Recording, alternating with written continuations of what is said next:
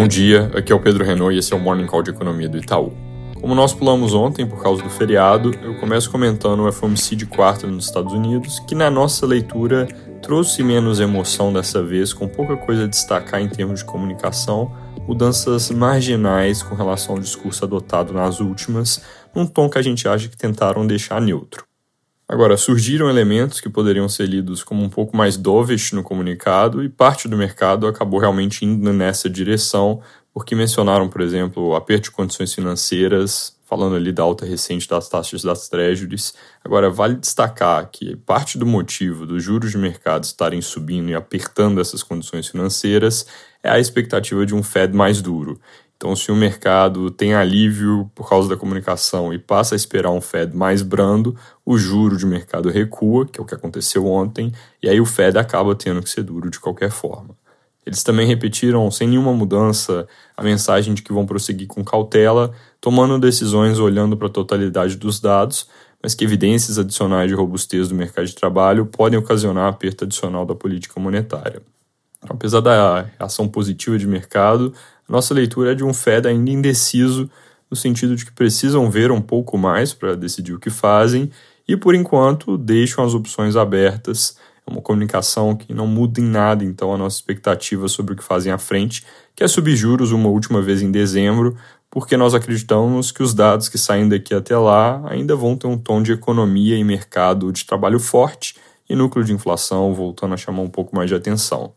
Isso posto, dados de mercado de trabalho que saíram ontem impulsionaram esse otimismo na ponta de que o Fed pode parar, exatamente por mostrarem condições um pouco mais tranquilas, condizentes de forma bem incipiente com alívio da pressão inflacionária nessa frente. Pedidos de seguro-desemprego subiram e números de produtividade e custo de trabalho vieram também benignos. O anúncio de emissões do Tesouro na quarta também parece ter ajudado, e aí, no final, mercados globais tiveram um dia de alívio ontem, vindo de níveis que ficaram bem estressados ao longo das últimas semanas. A diferença entre o juro de 10 anos e o de 2 nos Estados Unidos teve ontem a maior redução desde março desse ano. Agora, esse alívio só se estende se hoje vier payroll fraco às 9h30, mas não é exatamente isso que a gente espera. O número de setembro teve uma pancada forte para cima que não deve se repetir, com alta de 336 mil postos de trabalho, mas o de outubro, que sai agora, ainda deve vir num ritmo robusto, na casa de 180 mil novos empregos sendo criados. Também tem SM de serviços às 11, importante.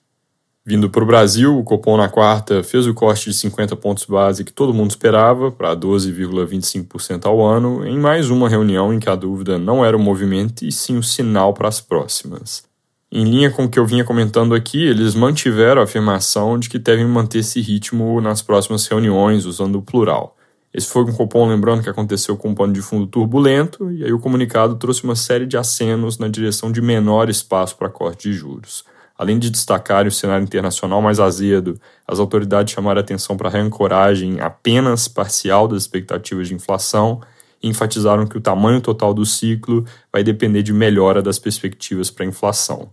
são mensagens que mostram um desconforto com as expectativas de mercado para o nível terminal de juros, e juntando isso com desafios externos e o aumento recente da incerteza fiscal aqui no Brasil, a gente passa a esperar a Selic caindo 50 pontos base na reunião de dezembro, ou seja, não achamos mais que tem espaço para acelerar agora para os 75 que a gente tinha na conta. Com isso, o ano encerra em 11,75 e por causa desses mesmos fatores, a gente também ajustou a projeção para o fim do ciclo no ano que vem, de 9% para 9,5%.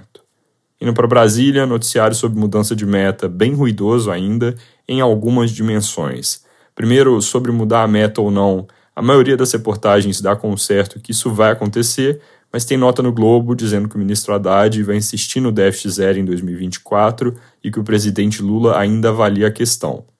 Eu menciono essa nota mais para ilustrar o nível de ruído, mas realmente parece difícil a essa altura não ter alguma alteração. Segundo ponto, sobre o timing e mecanismo para mudança, denominador comum nas notícias é de que vai mudar em breve. Dúvida é se faz via pedido do governo para fazer alterações na lei de diretrizes orçamentárias ou se faz via apresentação de emenda de algum congressista aliado dentro da discussão. De acordo com o Globo e outros jornais, a segunda opção tem sido mais favorecida por evitar bater tanto de frente com o ministro Haddad, no sentido de que não seria o governo indo na contramão da meta definida pelo ministro, e sim o próprio Congresso. Na prática, a consequência é a mesma, inclusive, se houver modificação da meta rápido mesmo, o ministro também perde parte do tempo que ele queria ter de gordura para conseguir aprovar MP ou PL sobre a subvenção.